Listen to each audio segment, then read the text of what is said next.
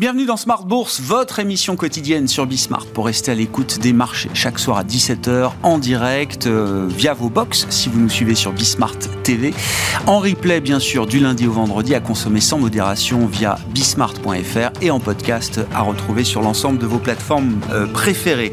Chaque troisième vendredi du mois, c'est jour d'échéance sur les marchés, une échéance même trimestrielle en ce mois de septembre 2023 et les trois sorciers de Smart Bourse sont donc convoqués en cette période de rentrée avec une, une semaine positive pour les indices actions, notamment euh, en Europe. On a vu un rebond euh, se densifier un petit peu peut-être euh, depuis les annonces de la BCE hier jusqu'à aujourd'hui et un CAC 40 qui est revenu au contact des 7400 points. C'est même un niveau qu'on aura franchi en séance aujourd'hui.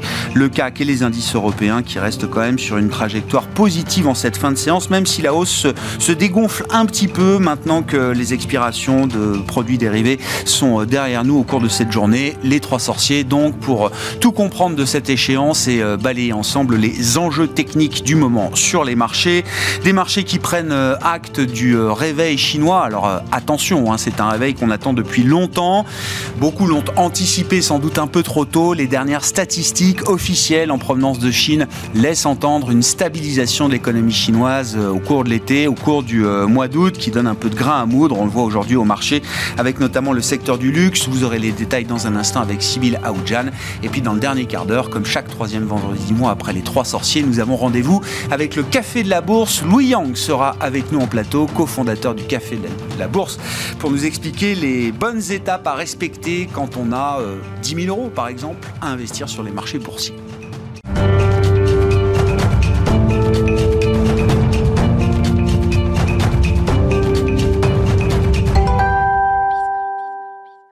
D'abord, tendance mon ami, chaque soir en ouverture d'émission, les infos clés du jour sur les marchés. C'est Sybille Aoudjan qui nous accompagne aujourd'hui dans Smart Bourse sur Bismart. Sybille avec un CAC qui poursuit son rebond de fin de semaine.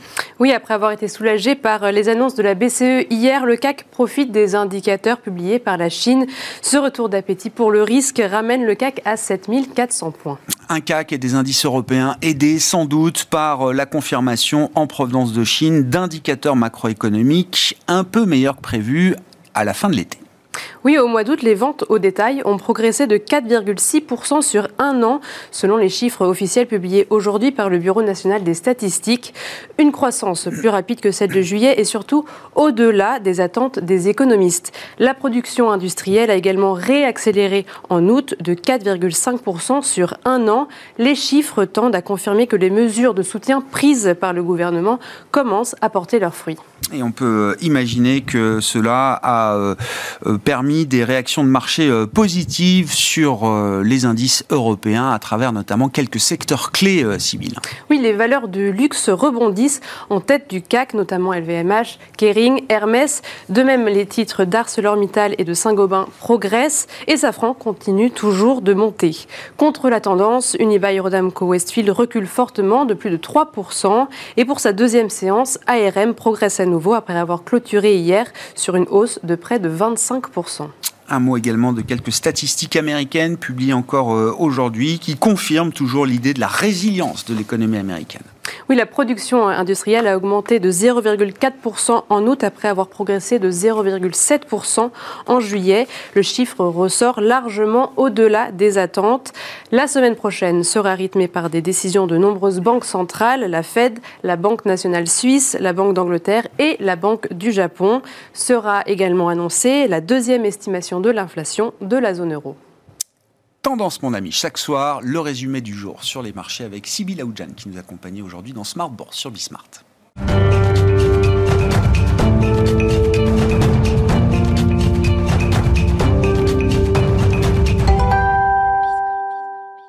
Les trois sorciers de Smart Bourse convoqués donc comme chaque troisième vendredi du mois pour une échéance trimestrielle de rentrée. Romain Dobré est avec nous en plateau, membre de la cellule info d'experts de Bourse Direct. Bonsoir Romain. Bonjour Grégoire. Merci d'être là. Merci à Jean-Louis Cussac de nous accompagner pour ce rendez-vous euh, mensuel. Bonsoir Jean-Louis. Bonsoir Perceval Finance Conseil et Philippe Béchade, évidemment, l'autre sorcier, le troisième sorcier avec nous également en plateau ce soir. Bonsoir Philippe.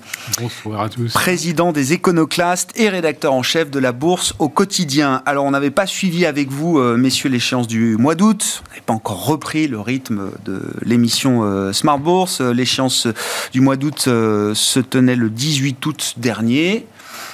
D'une borne à l'autre, euh, j'ai envie de dire, Romain. On avait clôturé euh, le 18 août autour de 7100 points, euh, borne basse du range. Et on se retrouve un mois plus tard, en ce 15 septembre 2023, jour d'échéance, autour de 7400 points. Oui, c'était même quitté au mois de juin et on est au même niveau. Donc on a fait le yo-yo pendant ce temps-là. ça n'a pas changé depuis. Il y a un élément euh, majeur qui a changé depuis euh, entre ces deux, ces, trois, trois échéances maintenant, euh, celle du mois de juin, c'est la, disparition complète d'intérêt en Europe. sur l'indice Eurostox, la position ouverte, le nombre de contrats futurs, sur un an, c'est 4 millions de contrats en août tout de, de contrats ouverts sur ce, sur ce futur. Euh, sur, le, bah, sur 12 mois, quoi. Sur 12 mois. La, moyenne sur 12 mois de, du nombre de contrats, on rappelle hein, que la, position ouverte, le nombre de contrats futurs est susceptible d'évoluer. Un indice, c'est un éclaireur de tendance, on ne peut pas le négocier. En revanche, pour pouvoir le négocier, il existe des futurs, des contrats à terme. Ce, ce nombre de futurs, pour que le produit corresponde à l'indice, eh bien, le nombre de produits, le nombre de contrats peut évoluer. Euh, eh bien, il est passé sur une moyenne, euh, d'une moyenne sur un an de 4 millions à 3 millions après l'échéance du mois de juin sur l'Eurostox, et on n'a jamais reconduit cet intérêt sauf depuis quelques jours pour la question technique euh, au moment de l'échéance des marchés dérivés du mois de septembre. C'est parce que c'est l'été ou c'est un vrai creux en matière d'intérêt par rapport à des périodes estivales qui peuvent être toujours un peu plus creuses, justement, un peu plus vides? Il y, a, une idée de pic haussier, il y a une idée de, de, mais de, de, saison, mais euh, c'est plus, beaucoup plus qu'une ah saison moyenne. Euh, l'intérêt peut être complètement ouvert. Par exemple, au mois d'août dernier, il y a un an, sur l'Eurostox, il y avait 4 millions et demi de contrats futurs ouverts. On sait maintenant pourquoi, d'ailleurs, avec un short squeeze colossal qui s'est mis en place entre septembre, octobre et puis jusqu'au mois d'avril. Donc, euh, euh, non, justement, des vendeurs qui ont été coincés, qui sont repassés à l'achat probablement après euh, un certain temps, mais qui n'ont pas reconduit leur position depuis ce moment-là. Donc là, on a un vrai, un vrai hiatus sur l'Europe, sur le, et c'est la même chose sur le CAC 40. C'est pas autant le cas sur les indices américains qui, au contraire, ont reconstruit de l'intérêt depuis avril, mai, et qui ne se dément pas trop depuis, même si on ne trouve pas vraiment de relais. D'ailleurs, ça se traduit dans les, dans les cours récemment. Euh, on a en plus, pour, dans ce, dans ce phénomène-là, euh, une baisse régulière et constante de la volatilité. Je pense qu'on y reviendra. Euh, et on a même touché un pic sous les 13 aujourd'hui sur le VIX. Mm. Ça faisait depuis janvier 2020 qu'on n'avait pas vu ça. je ne pense pas qu'on l'analyse de la même façon qu'en janvier 2020, même si on n'est pas loin des mêmes niveaux techniques. On n'a pas la même configuration. Et on a un ratio de couverture qui est relativement équilibré, mais avec un intérêt aussi bien moindre. Donc euh, des opérateurs qui sont moins euh, engagés. Euh, on peut se dire que on est relativement optimiste, voire en complaisance si on regarde le niveau de volatilité. Alors j'ai fixé arbitrairement à des niveaux sur le VIX, disant qu'on était en complaisance quand on est sous 15-40 sur le VIX, là à 13, voilà. Sous 12, on passerait en euphorie. C'est en tout cas des zones à partir desquelles on a mmh. construit des mouvements de retournement. C'est pas le cas sur nos, nos indices, et quand on regarde le ratio de couverture, c'est plutôt un ratio équilibré, donc semi-optimisme. Euh, il n'y a pas d'alerte majeure de ce côté-là. Euh, et euh, pourtant, bah, un manque de décision qu'on voit flagrant, et là je, je, vais, je vais, surprendre personne, un manque d'intérêt, de, de, relais dans un, marché qui ne, qui ne trouve pas de, porte de sortie. Si c'était à court terme, et si ça datait pas du mois d'avril, ce serait pas très grave, ce serait une consolidation. là, c'est autre chose, et il va falloir un catalyseur pour en sortir. on espérait un pic de volatilité baissière pour pouvoir redéclencher une impulsion. elle ne se produit pas. Alors il y a ce petit mouvement technique d'hier, moi, je le vois plutôt technique pour l'instant. Il devra demander à être confirmé. Si depuis début août, on ne formait sur le CAC 40 que des rebonds de plus en plus bas, hier, on a mis fin à cette séquence-là. Avec un volume un peu supérieur à la moyenne, 4 milliards, euh, donc euh, avec des volumes qui étaient plutôt de l'ordre de 2,6 milliards, 2,8 milliards précédemment. Mais euh, on va avoir besoin de confirmer ça. Il y avait plusieurs conjonctions d'éléments qui jouaient là-dessus. Des valeurs anciennement forte qui sous-performait, je pense évidemment aux valeurs du luxe euh, depuis quelques temps, qui étaient arrivées à des points d'entrée intéressants, Pernod Ricard, LVMH, euh, entre autres. Euh, et puis, il y a eu cette relative surprise de l'intervention de Christine Lagarde, et lié à ça, le phénomène technique d'échéance des marchés dérivés, qui fait que quand on dépasse ou quand on enfonce des niveaux techniques, en l'occurrence qu'on en a dépassé, eh bien ça accentue les mouvements et on a ce phénomène d'accélération. Et le marché s'est mis à tirer, tirer, tirer ce matin. On l'a vu pour aller chercher sur le futur 7460 points et corriger ensuite et glisser tout au long de la journée pour aller terminer à l'équilibre au moment de l'échéance autour de 7004 et un peu plus bas depuis, manifestement. Donc, euh, du technique beaucoup, euh, de la spéculation de l'arbitrage, pas beaucoup de fonds, pas beaucoup de prise d'initiative dans un marché qui est pour l'instant pas extrêmement euh, lisible en Europe. Sur les marchés américains, c'est un peu différent. Peut toujours consolider un petit peu plus. Moi, je vois une explication tout de suite à ça, c'est qu'il y a des liquidités encore, du cash disponible.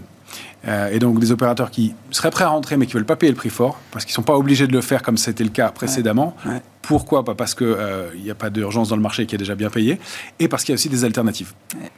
Euh, il y a du cash. Euh, il y, y, a des monétaires disponibles qui donnent des rendements hyper intéressants. Euh, et bah, à ce titre, par exemple, si on regarde aux États-Unis, une entreprise sur des banques risqué entre guillemets, euh, eh bien, il, y a des opérateurs qui ont des choses intéressantes à faire maintenant, puisqu'on a du 5% euh, garanti, pour, même pour une entreprise, sur des petites banques. Alors la Chase s'en fiche, hein, si vous allez chez eux, c'est 0,80%.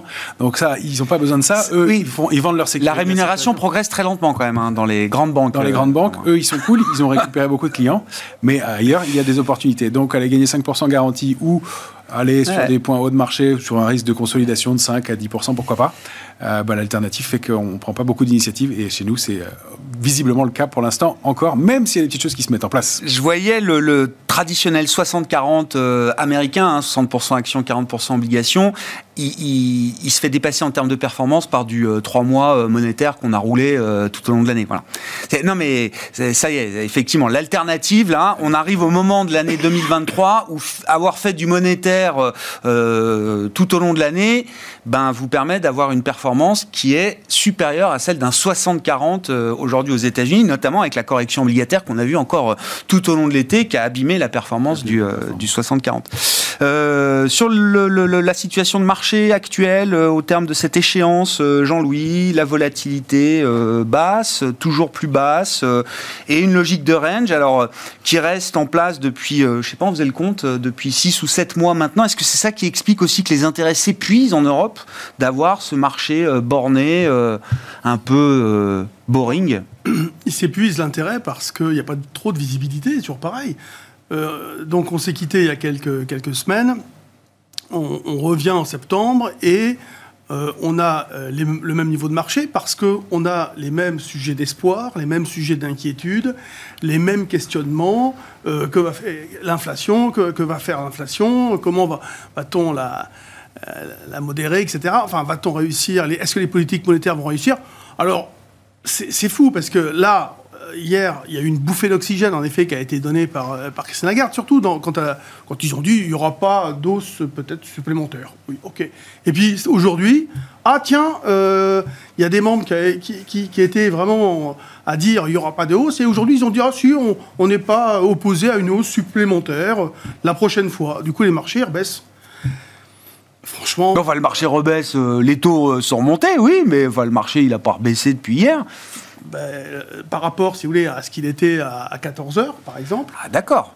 oui, d'accord. Il a rebaissé. Ok. Et surtout, bon, l'euro-dollar, on en reparlera, mais l'euro-dollar. On le savait depuis ce matin, hein, les hauts qui sont sortis ce matin, c'est pas. Mais oui, d'accord, ok. Et l'euro-dollar, dans, l'après-midi, a boosté tout d'un coup, il, a, il a boosté. Bon.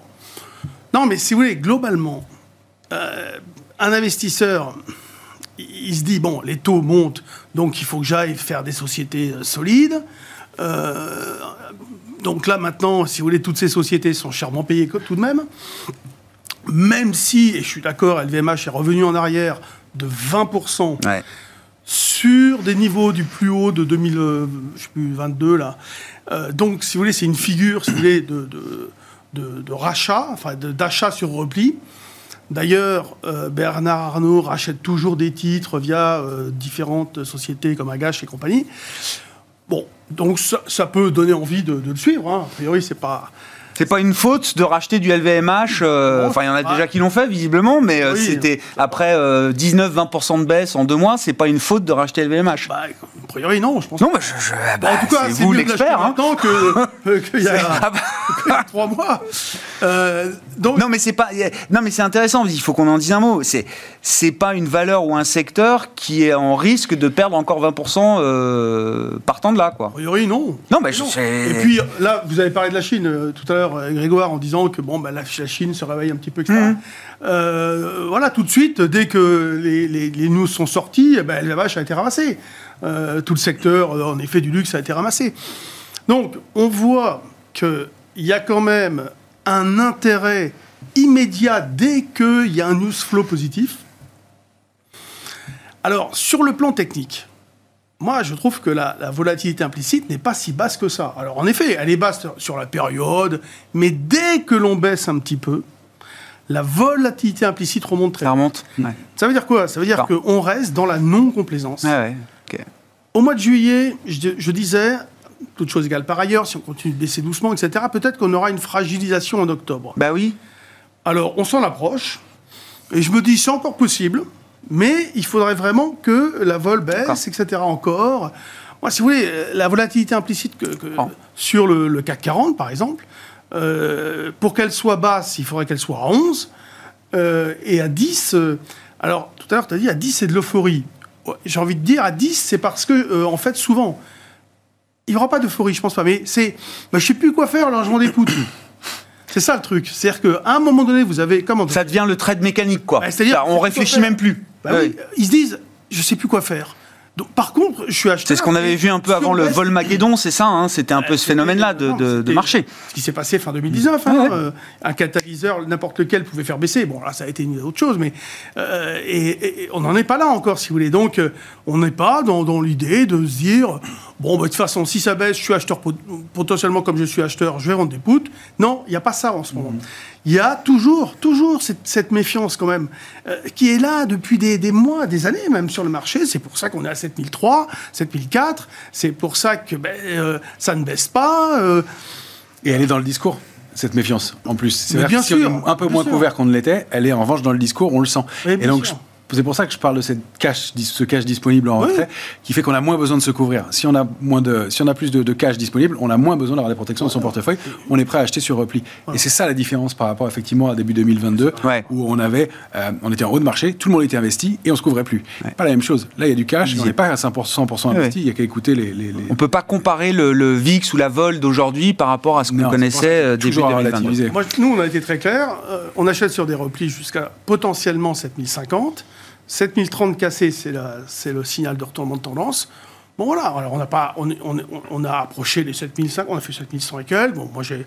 En, en gros, entre 7100, autour de 7002, ça dépend d'où on vient, mais 7002, 7100, c'est la zone d'achat, et 7004, 7005, c'est la zone de vente. Oui. Voilà. Alors, c'est. Il n'y a, pas grand-chose à rajouter parce que ça fonctionne. Donc, euh, on continue. Et ça fait, euh, Philippe, combien? 7 mois que ça dure?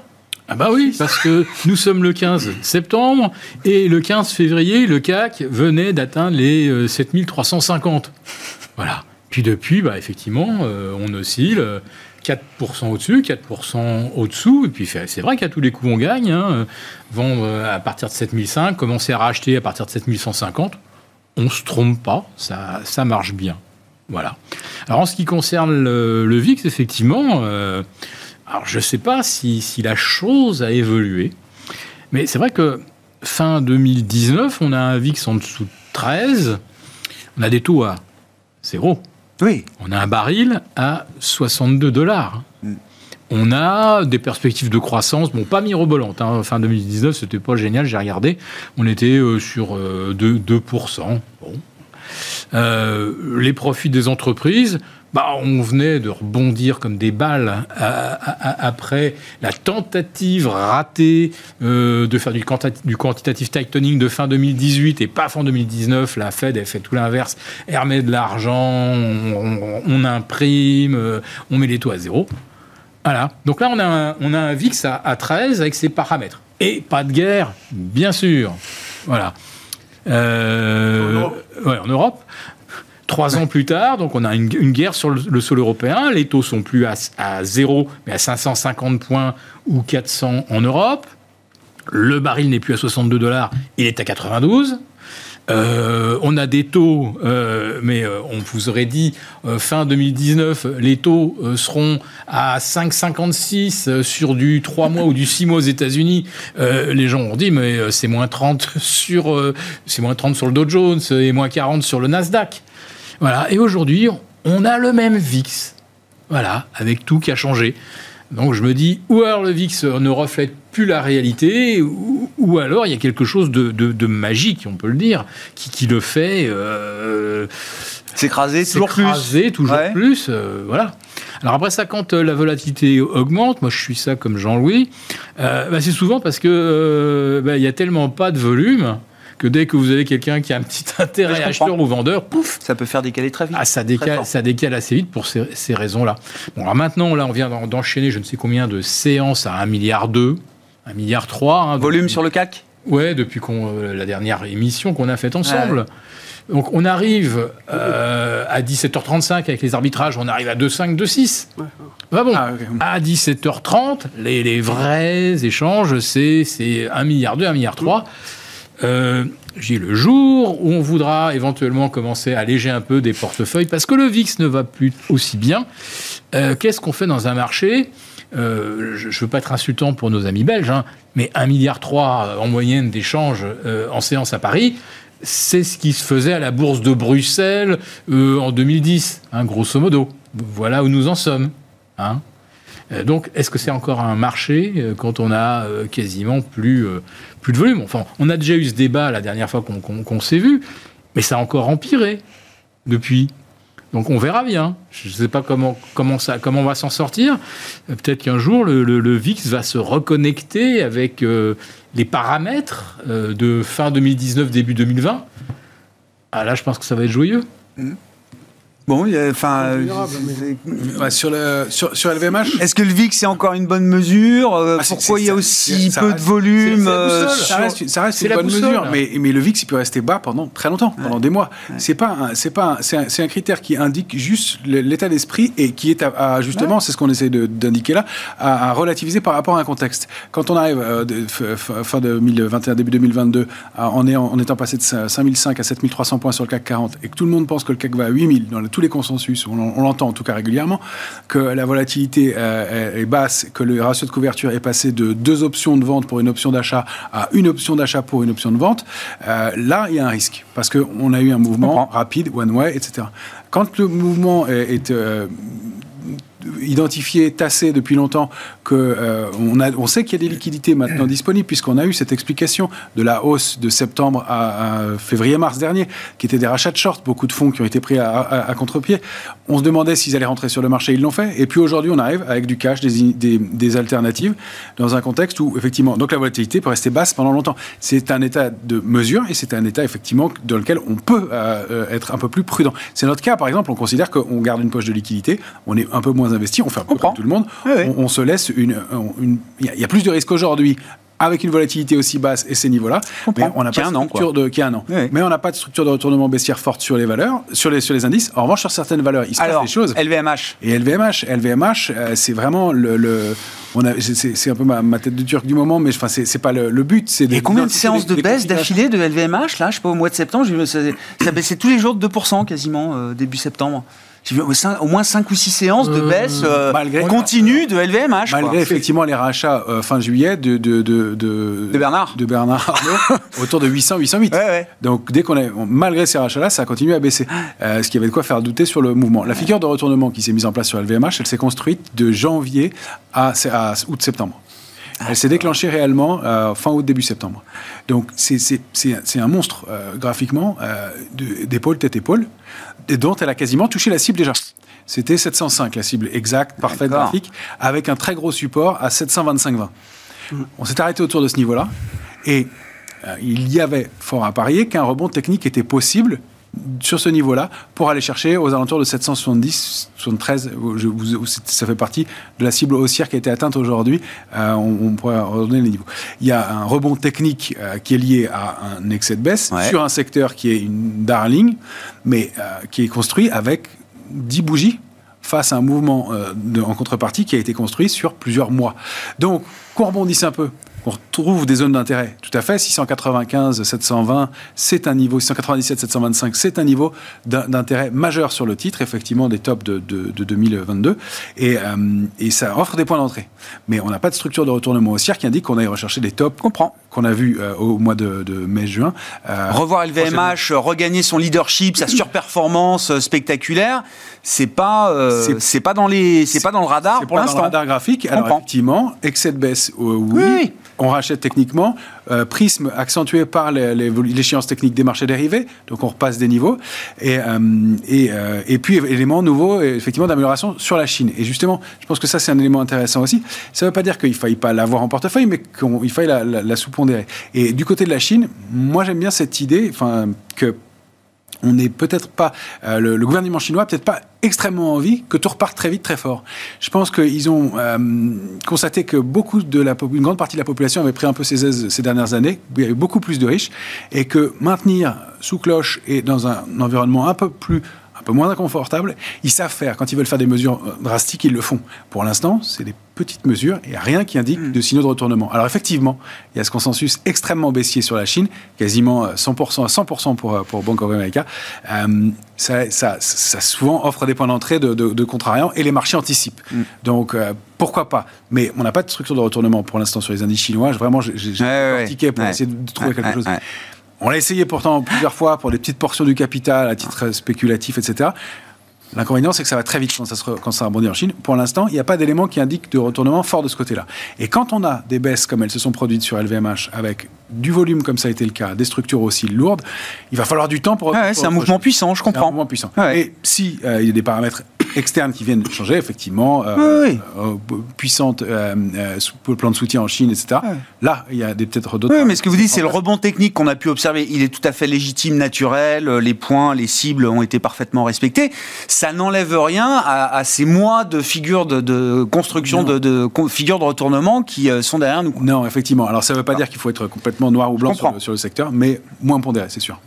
Euh, il y, y, a des valeurs qui, qui, se distinguent là, il y a des secteurs forts, des valeurs fortes. Parce que c'est vrai que l'été a été un peu en dents de scie. Dans cette logique de range, on voit que bah, même quand on a un secteur aussi important euh, que le luxe qui se met à sous-performer, bah, ah, on trouve des relais aussi d'autres secteurs qui réintéressent, qui intéressent à nouveau et qui permettent de tenir les indices dans ce, dans ce range.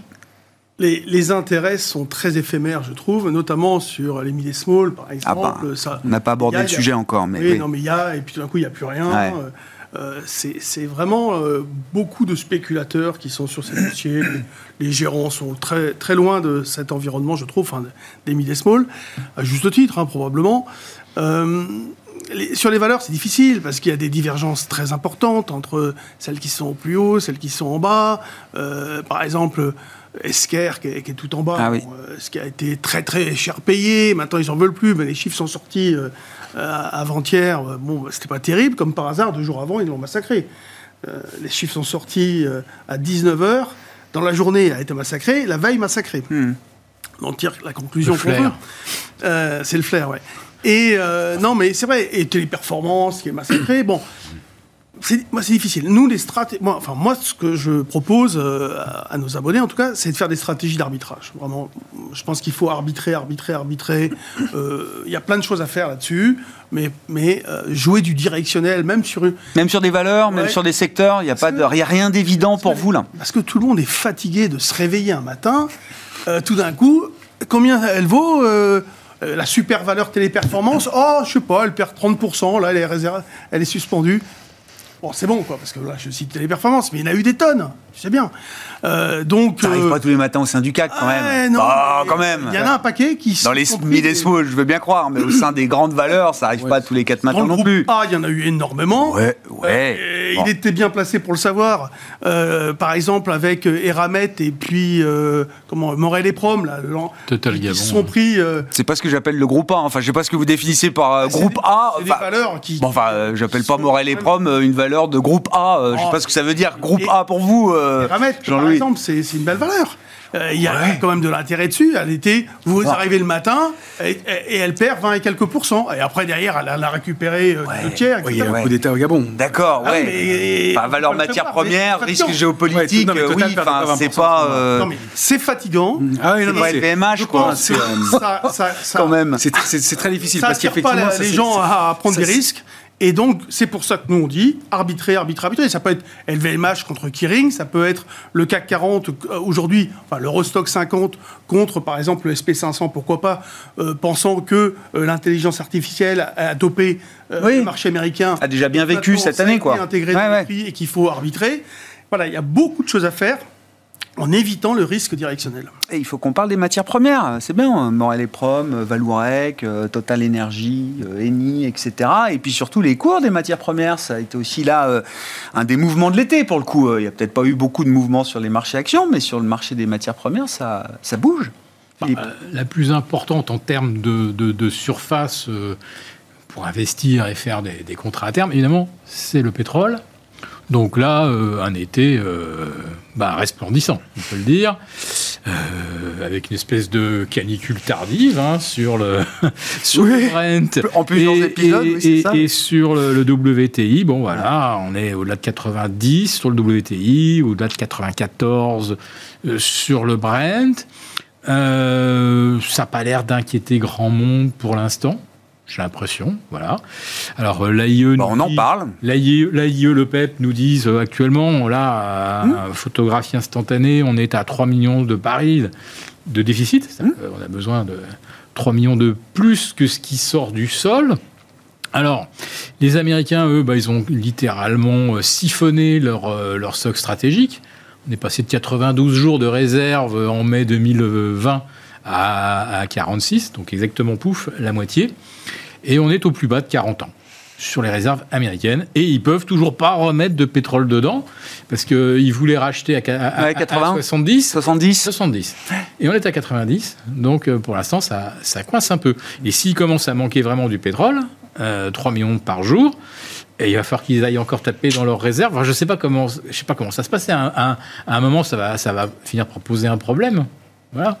Quant aux matières premières au sens Alors voilà, est-ce que c'est juste le pétrole ou est-ce que c'est aussi l'ensemble du compartiment matières premières qui, euh, qui Euh, repart on, on a toujours euh, euh, les agendas 2030, la décarbonation, plus de véhicules thermiques en 2035.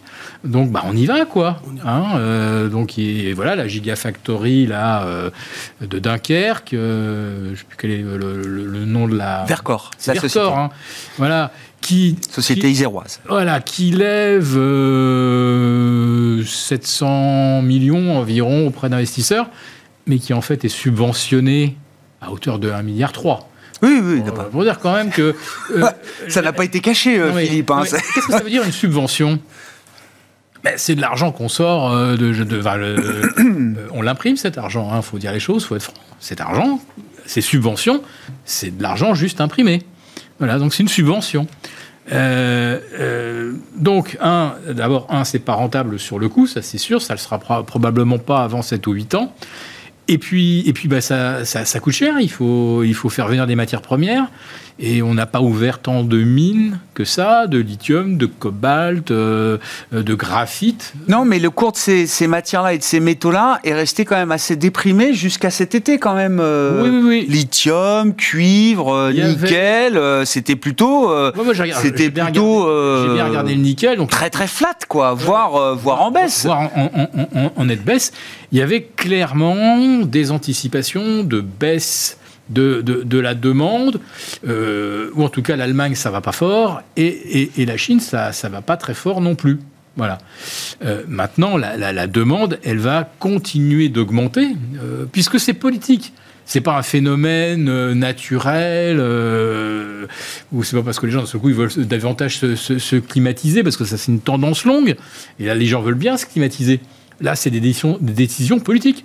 Vous roulerez en véhicule électrique, hein, Oui, oui, d'accord. Voilà, non, mais, oui, oui. non, mais- Oui, c'est le cadre. On a le cadre en tête à peu près. voilà. euh, en, Philippe, de- hein. en 2020, vous roulez en, vé- en véhicule électrique et vous rechargez le soir et vous avez le, ki- vous avez le kilowatt qui euh, vous, vous, vous le- vous le payez 15 centimes. Là, vous le payez 23 maintenant. Vous allez le payer 25 probablement à la fin de l'année. Euh, alors, on nous a fait le coup du ballon d'essai. hein. On va monter les prix entre, entre 10 et 20% Monsieur le maire arrive en disant non, vous n'aurez pas 19 coups de fouet, il y en aura que 9.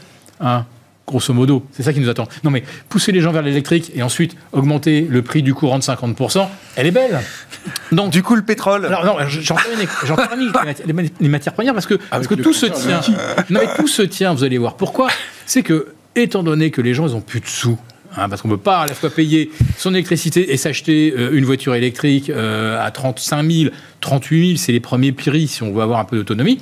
Les gens peuvent pas. Donc, ils vont soit acheter une, une voiture faite en Chine, comme par exemple les, Compris. les- Oui, les oui, Dacia, voilà. Mais même en Chine, en ce moment, ça coince. C'est-à-dire qu'il y a plein de véhicules électriques sur les parkings qui sont pas vendus. Et euh, J'ai vu qu'ils étaient devenus quand même le premier exportateur mondial de véhicules automobiles. Ah, mais euh, ils sont le Chine. En deux ans, ils exportaient zéro il y a deux ans, ils en exportent plus que Toyota voilà. aujourd'hui. Euh, je vais vous Donc, faire- je, je- je vais vous faire rire, mais le, le deuxième exportateur, ça sera bientôt le Mexique aussi, parce que c'est proche des États-Unis. Voilà. Donc, Premier partenaire commercial donc, des États-Unis a- il y a aujourd'hui, le plein de Mexique, véhicules- devant la Chine. Il y a plein de véhicules en ce moment sur les parkings en Chine, et ça se sait. Donc c'est pourquoi, les, à mon avis, les matières premières ont commencé à baisser, parce qu'on s'est dit, bah là, il y a du stock, il y a du stock à Il y écouler. a un engorgement. Ok. Il y a un engorgement. Et là, Il ça remonte, partagé. ça va Mais remonter. là, on a derrière la volonté politique de faire rouler les gens à l'électrique, même avec un, Enfin, kilowatt pas- qui va leur coûter, je ne sais pas combien, euh, 30, 30, 30 centimes euh, euh, mi-2024. Enfin, ça, ça, ça devient une folie totale. Mais c'est pas grave, c'est politique. Donc, je Non mais j'ai que- compris Philippe. Donc, Mais les- cette les- nouvelle-là, les- cette nouvelle-là, elle est pas, elle est pas nouvelle pour le marché et pour les investisseurs. C'est, euh, je suis d'accord avec vous, mais, Non, mais euh, il y aurait pu avoir le cadre, on l'a pas décidé là, euh, le 14 Oui, septembre. mais on aurait pu revenir euh, sur nos pas en disant non mais là c'est de la connerie. Arrêter le thermique à d'ici 2035. Les Chinois vont pas le faire. euh, la plupart des pays vont pas le faire. On est 7 ou 8 pays à le faire. Ben, euh, on aurait pu effectivement, effectivement revenir là-dessus. Ben non, Bon, non, non, on va y aller. euh, pétrole, matières premières. Donc- vous- il faut, il, faut être positif sur pétrole et matières premières quand on est que la, investisseur. volo- tant que la volonté politique est là, on y va. D'accord. Voilà, c'est tout. Oui. Romain. Euh, bah, oui, c'est oui, juste le pétrole ou c'est euh, c- C'était juste le pétrole et ça commence à frémir ailleurs. D'accord. Il me semble. Euh, C'était effectivement beaucoup le pétrole. Euh, nous, on avait choisi de travailler sous forme de panier, le, le CRB, un, un Oui, panier de matières classique. premières, 19 matières premières, qui est assez pondéré en pétrole et gaz, euh, 30-40%, et puis des métaux précieux aussi. Ça bougeait pas beaucoup de ce côté-là. Ça réagit un petit peu depuis quelques heures sur des niveaux techniques sur l'argent. J'y reviens souvent, mais 22-20, c'est Mm. un support. Et euh, Brent, oui, c'est sorti d'un canal baissier de deux ans euh, au mois de juillet, fin Ah juillet. Euh, donc c'est un signal graphique évidemment fort. C'est sorti avec du volume.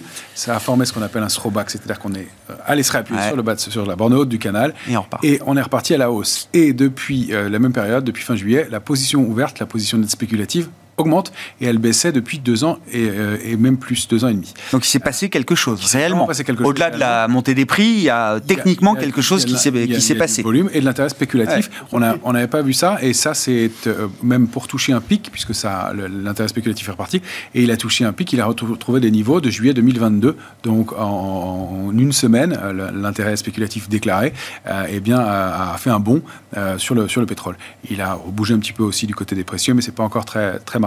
Donc oui, il se passe quelque chose que- clairement sur le pétrole. La cible sur le Brent c'est 85 95-50.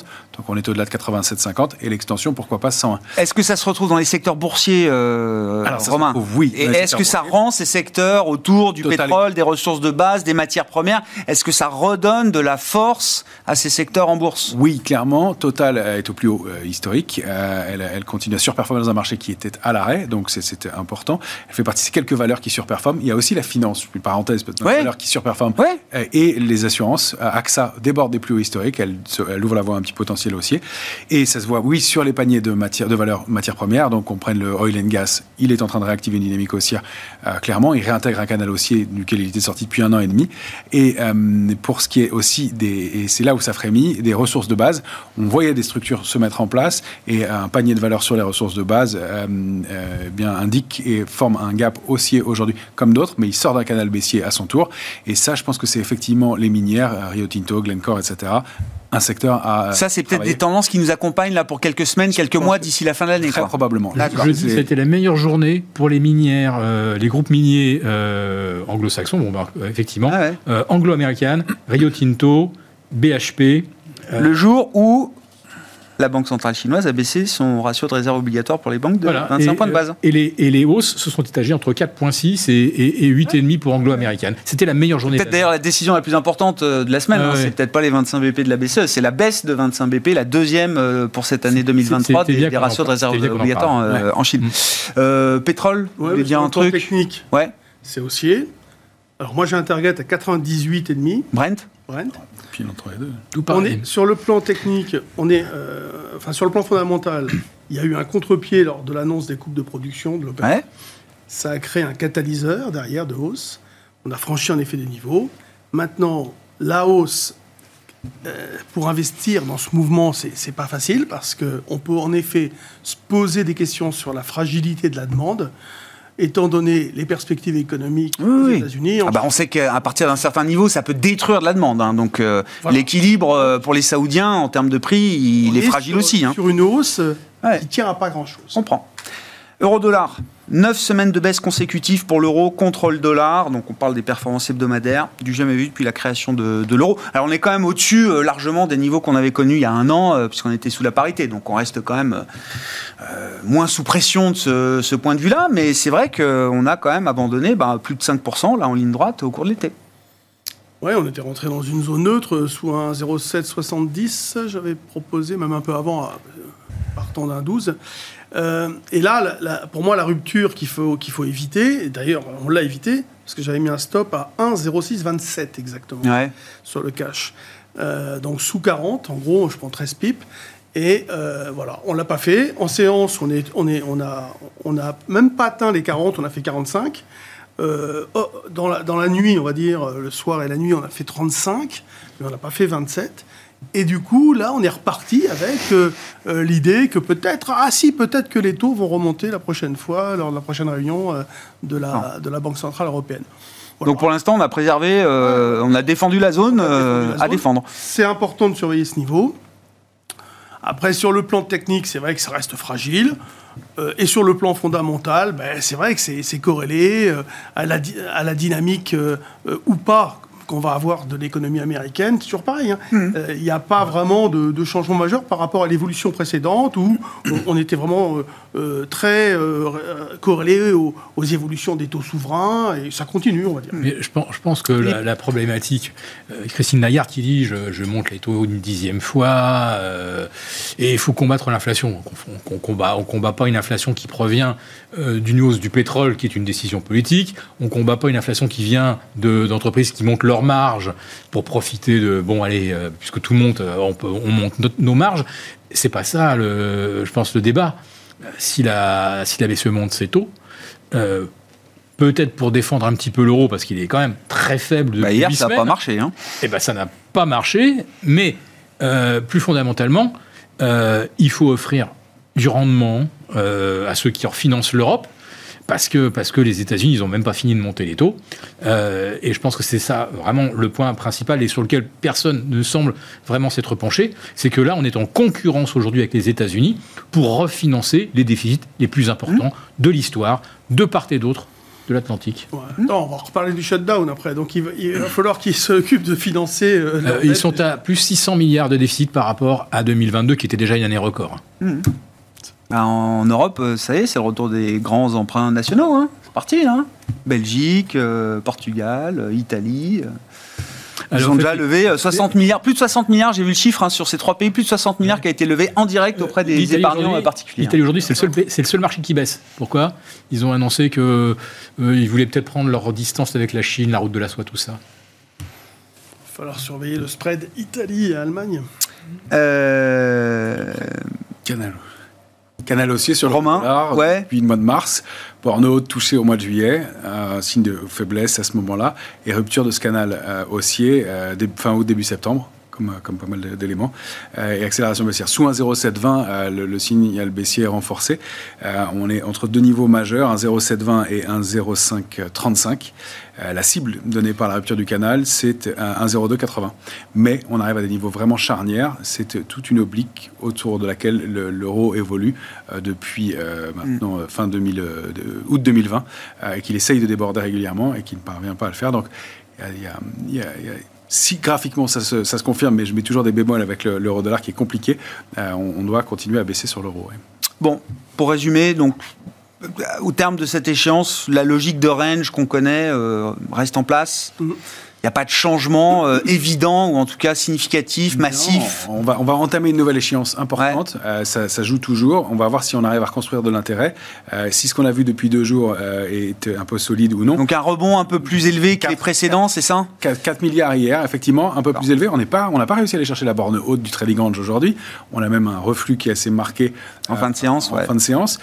dans une journée où on a échangé finalement aujourd'hui 8 milliards 6, mais il y a le côté échéance technique. Donc il va être intéressant de, distinguer les, intérêts là-dessus euh, et de voir, on n'a pas de figure de retournement haussière. Et si, quand on n'arrive pas à bien lire dans les indices, on va regarder les valeurs individuellement. je suis tout à fait d'accord, il n'y a pas de, signaux clairs et forts de rebond sur la plupart des, valeurs de l'indice CAC 40. Pour l'instant, on n'a pas d'éléments qui nous laissent à penser qu'on va sortir de ce range-là. Un petit, euh, ah petit pic baissier permettrait de redynamiser tout ça. Oui, il faudrait qu'il y ait une, petite accélération de la peur, quoi, quelque part. C'est ce que vous dites. des points d'entrée qui, qui rendent la dynamique intéressante. Le VIX, il faut, c'est ça, c'est la boussole des marchés, c'est le VIX. 15-40 à 15-40 niveaux d'alerte sur le, sur le VIX. Et, 18, 18, ah. là on change, ah, on change d'histoire. Là, là c'est plus pareil. Et donc euh, Jean-Luc plus parce qu'il reste qu'un jour avant le mois d'octobre. Là, vous dites, euh, c'est même pas évident que la fragilisation qu'on pouvait imaginer, qui, qui, autour du mois d'octobre, c'est même pas évident qu'on arrive à cette, ce schéma-là, quoi. Pour l'instant, il n'y a, a, pas de raison hein. qu'on va, va, changer d'orientation de, de, marché, c'est-à-dire pas d'orientation, un range, des réactions toujours très euh, violentes. Euh, à, des, à des statistiques, à des chiffres économiques, à des euh, voilà, on a, ce sont des marchés qui en fait ne peuvent pas se projeter quand même à trop long terme. Donc c'est vrai qu'ils réagissent à court terme. Mais ça fait un petit bout de temps que ça dure, ça n'empêche pas de payer. Euh, les perspectives des, de l'Europe semblent plutôt pas mal. Moi, je vous dis, l'idée, je pense, qui va euh, émerger ces prochains jours, c'est euh, on va peut-être alléger les positions aux États-Unis, alors qu'on a entendu la je comprends. et revenir un peu sur l'Europe. voilà, on, va voir. On va voir pour bien terminer l'année, quoi. Ça peut être un, un bon parachute pour le marché européen. Merci messieurs. On se retrouve dans un mois pour la prochaine échéance, l'échéance du euh, mois d'octobre. Les trois sorciers de Smart Bourse avec nous chaque troisième vendredi du mois. Romain Daubry, Bourse Direct, Jean-Luc Hussac, Perceval Finance Conseil, Philippe Béchade, les éconoclastes et la Bourse au quotidien.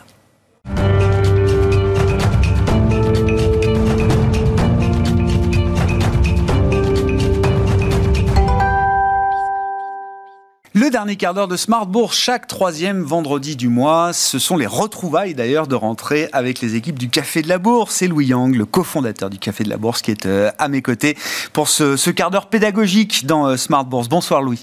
Bonsoir Grégoire. Merci beaucoup d'être euh, d'être là. Bah, redites-nous un petit mot. Café de la Bourse qui se décline. Alors il y a Café du trading, Café du patrimoine, c'est ça hein? Tout à fait. On a tout le spectre. Tout le spectre pour accompagner l'investisseur particulier selon son horizon de placement et le risque qu'il est prêt à prendre. Donc du coup, bah, trading, c'est les investisseurs court terme, très actifs, qui euh, prennent du risque. Café de la bourse, c'est l'entre-deux, la gestion de portefeuille boursier, les actions. Et café du patrimoine, ça va être euh, les investisseurs moyen long terme avec une approche patrimoniale sur des produits type assurance vie, euh, SCPI, problématiques de gestion de patrimoine, etc. Donc ça permet vraiment de, de couvrir tous les besoins en fonction des objectifs des investisseurs. Puis on peut être un peu les trois à la fois. C'est aussi l'idée, euh, Louis, c'est ça. Hein. C'est pour ça que c'est regroupé, parce qu'on va avoir des besoins différents. c'est pas interdit. Voilà, on va avoir des poches. Euh, au contraire, il faut. le trader peut regarder à long terme, et l'investisseur de très long terme peut aussi se prendre d'intérêt et de passion pour des opérations un peu plus courtes. Pour un hein. actif euh, plus spéculatif, tout à fait, ouais. La question d'ailleurs est très ouverte. C'est une très bonne question de rentrée. C'est un classique, j'allais dire, dans la, la pédagogie boursière. Comment investir 10 000 euros en bourse? Oui, ça c'est effectivement une question que beaucoup d'investisseurs se posent lorsqu'on arrive à avoir euh, réussi à mettre de côté 10 euh, 000 euros. Qu'est-ce qu'il faut faire? Euh, Déjà, non mais très bon point. C'est 10 000 euros qu'on a réussi à mettre de côté et dont on n'a pas besoin. C'est pas de l'argent qu'on va emprunter à son banquier euh, pour commencer. on non, mais... d'accord. Ou quelque chose qui, euh, qui euh, dont on a, ou un montant qu'on a besoin tous les mois pour financer son train de vie. Oui, c'est vraiment de l'argent qui peut être mobilisé et qui qui permet d'investir à moyen long terme sans avoir à se préoccuper justement des imprévus de la vie. Et ça, justement, c'est une épargne de précaution. Ça, il faut l'avoir à part. Évidemment, ça rentre pas dans, dans ce spectre-là. L'épargne de précaution, c'est si jamais il y a un problème avec sa voiture, avec sa chaudière ou autre, un petit accident, bah, à ce moment-là, il faut avoir de, l'argent dans lequel on peut piocher euh, tout de suite de manière liquide et sans risque. Hmm. Bon, comme on débute, une fois qu'on a ces 10 000 euros, qu'on a cette réserve d'épargne euh, liquide, euh, disponible et, dont on n'a pas forcément besoin pour les prochaines années, Comment ça se passe concrètement? Alors, je pense que la, première chose à faire, c'est ouvrir un PEA, donc un plan d'épargne en action, pour prendre date.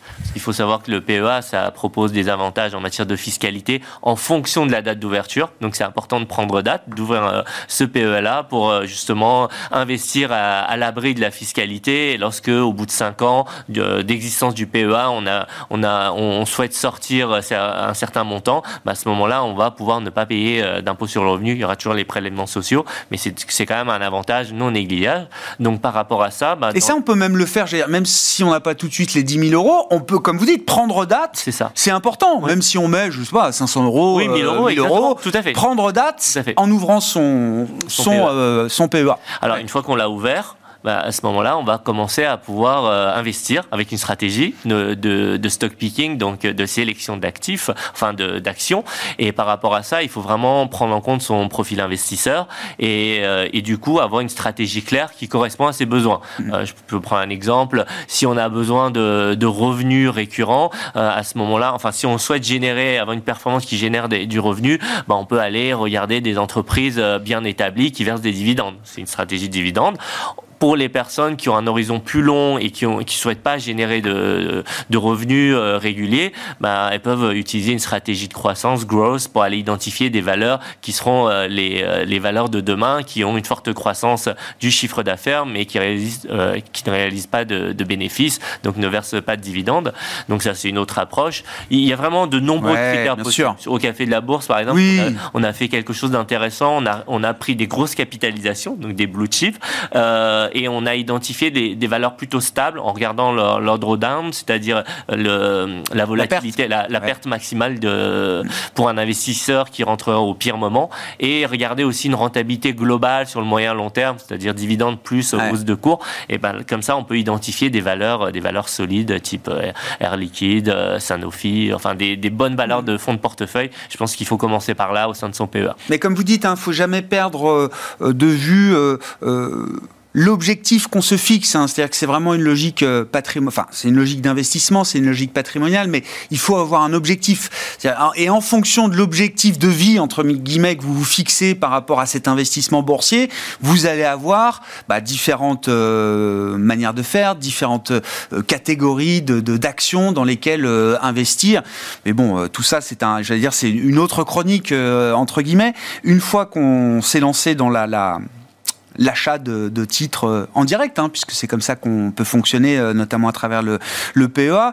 Euh, à quoi est-ce qu'il faut faire attention, justement, dans la stratégie qu'on élabore? Alors, je pense qu'il y, a plusieurs points, mais le plus important, je pense que c'est la diversification. On avait fait une chronique ensemble sur ce sujet-là. La diversification, il faut qu'elle soit numéraire, géographique, sectorielle, surtout avec 10 000 euros. Parce qu'avec 10 000 euros, il y a quand même des actions, si on prend Hermès, une action Hermès, ça vaut 2 000 euros à peu près, un peu moins, mais plus ou moins. Donc, du coup, bah, pour bien diversifier, il faut aussi euh, bah, peut-être utiliser euh, d'autres euh, d'autres produits financiers. Je pense aux ETF. donc les ETF qui vont nous permettre avec un montant moins d'une centaine d'euros, de quelques milliers d'euros, avec un ETF, d'être investi sur un indice. ça peut être un indice 440 ou un indice Nasdaq. D'ailleurs, ça, ça permet de contourner un autre problème du PEA, c'est-à-dire qu'avec le PEA, on est limité aux valeurs de l'Union européenne principalement, et donc du coup avec bah, des ETF, avec la réplication synthétique, bah, on peut aller euh, prendre un ETF Nasdaq et du coup diversifier de manière euh, géographique aussi. Ouvrir son univers euh, d'investissement. Ça, c'est un, truc qu'on me rappelle souvent. Il y, a, un seul truc gratuit dans la finance, c'est la diversification. C'est le seul truc qu'on vous fera pas payer dans l'industrie de la finance, la capacité à vous, à vous diversifier. Qu'est-ce qu'on peut faire d'autre quand on a 10 000 euros à investir Alors, une autre possibilité, c'est ouvrir une assurance vie. Et même chose que le PEA, avantage fiscal, si on prend date, si on fonction de la date d'ouverture. Donc pareil, même remarque, si on a, même si on a moins de 10 000 euros, ça peut être intéressant d'ouvrir une assurance vie avec 500 euros ou 1000 euros pour prendre date. Euh, et après, bah, du coup, on a des avantages là par, au, bout de 8 ans dans ce, dans ce mm. cas-là. Puis après, il y a, y a, des abattements, il y a des avantages en matière de transmission. Enfin voilà, on va pas. On va non, non, non, ça a un intérêt, ça, a plusieurs intérêts, effectivement. Voilà, exactement. Et une fois qu'on est, euh, qu'on a l'assurance vie, bah, là, on va aussi pouvoir investir en bourse, mais de manière intermédiaire généralement, parce que c'est plus intéressant de, de, prendre des unités de compte euh, sur des fonds, sur des mm. OPCVM au sein de l'assurance vie, parce que c'est là où il y a le plus de choix. Et je pense à, une, à quelque chose qui peut être complémentaire à ce que je, viens de dire sur le PEA, c'est par exemple aller euh, identifier des, des fonds gérés de manière, des fonds thématiques qui sont gérés par des géants qui ont des convictions fortes sur euh, des thématiques d'avenir, des méga trends, sur l'ISR, sur l'intelligence artificielle. Là, ça peut être intéressant aussi, bah, du coup, de continuer à diversifier et de confier euh, la sélection, le stock picking à, à des gérants professionnels. En sachant qu'avec l'assurance vie, c'est aussi beaucoup plus simple d'avoir euh, bah, de la gestion pilotée sous mandat, c'est-à-dire que on ne sélectionne même pas nous-mêmes les fonds, on donne les, les clés du camion à une société de gestion qui va sélectionner les fonds, les, les SICAV euh, pour, euh, pour nous. Si, on le fait soi-même, euh, attention parce que dans les fonds, on parlait de la diversification tout à l'heure. Si vous empilez plusieurs fonds les uns à côté des autres, il faut quand même regarder un peu ce qu'il y a dedans pour, pour vérifier qu'on reste quand même bien diversifié en matière d'investissement et qu'on se retrouve pas avec les 40 mêmes valeurs dans les, dans les quatre fonds. Ça peut arriver. Hein. enfin, je veux dire, il y a beaucoup de fonds, il faut... beaucoup de valeurs qu'on retrouve dans plein de stratégies, dans plein de thématiques, etc. Donc il faut quand même être attentif à ça. Donc il faut vraiment à les regarder, surtout que les fonds euh, vont avoir une stratégie, vont avoir un cadre, mais parfois ça déborde aussi un petit peu. Donc il faut vraiment aller regarder euh, sous le capot euh, les lignes exactes qui sont détenues, détenues par, par les géants. Qu'est-ce qu'on fait si on a plus, beaucoup plus que 10 000 euros euh, à investir. D'ailleurs, 10 000 euros, c'est un bon chiffre parce qu'effectivement, euh, ça oblige quand même à être rigoureux dans sa euh, gestion et 10 000 euros, on n'a pas envie de flamber 10 000 euros comme ça sur le marché. Si on a beaucoup plus que 10 000 euros, comment on peut organiser les choses? Bah Là, il y a encore plus de possibilités. Parce que là, ce que j'ai évoqué, c'est vraiment, on commence à pouvoir faire des choses avec 10 000 euros en bourse, mais il faut rester quand même dans, dans certains cadres pour démarrer. Mais effectivement, si on a un montant plus important, là, on peut continuer à diversifier et aller, euh, par exemple, regarder du côté euh, des small et mid cap, des petites et moyennes capitalisations, qui, euh, qui vont être plus risquées, mm. mais à long terme, qui, qui sont censés générer une performance plus élevée. On peut aussi regarder au, du côté du non-côté, donc ça va être des, des actions, le, private equity. là, il y a de, de, plus en plus de possibilités pour l'investisseur particulier. donc ça, c'est une autre, c'est une autre axe qu'on peut élaborer. On peut en mettre dans l'assurance vie aujourd'hui hein, du private oui, Tout à fait, hein. totalement. Et ou ça peut être aussi dans le cadre d'un PEA, PEA, PME également. Donc mm. oui, il y, a, beaucoup de possibilités. Mm. Et euh, du coup, avoir cette approche, qu'on disait là, euh, globale. Donc euh, regarder d'autres classes d'actifs, ne pas se cantonner évidemment aux, actions. On a évoqué l'assurance vie. L'assurance vie, bah, ça permet de se positionner sur les fonds euros qui sont majoritairement investis en obligations. Là, ça revient fort avec la hausse des taux, donc ça devient intéressant de, de, regarder les, les, nouveaux contrats. aussi, les nouveaux contrats. Et pour les personnes qui veulent euh, encore plus diversifier et aller identifier des actifs euh, plus risqués, bah évidemment, on peut regarder euh, des cryptos, on peut regarder les matières premières comme l'or ou le pétrole. Enfin voilà, là, il y a beaucoup plus de choses possibles qu'on peut faire via un compte titre, par exemple. Bien sûr. Oui, ça donne une, allocation, une surface d'allocation d'actifs beaucoup plus importante de ce point de vue-là.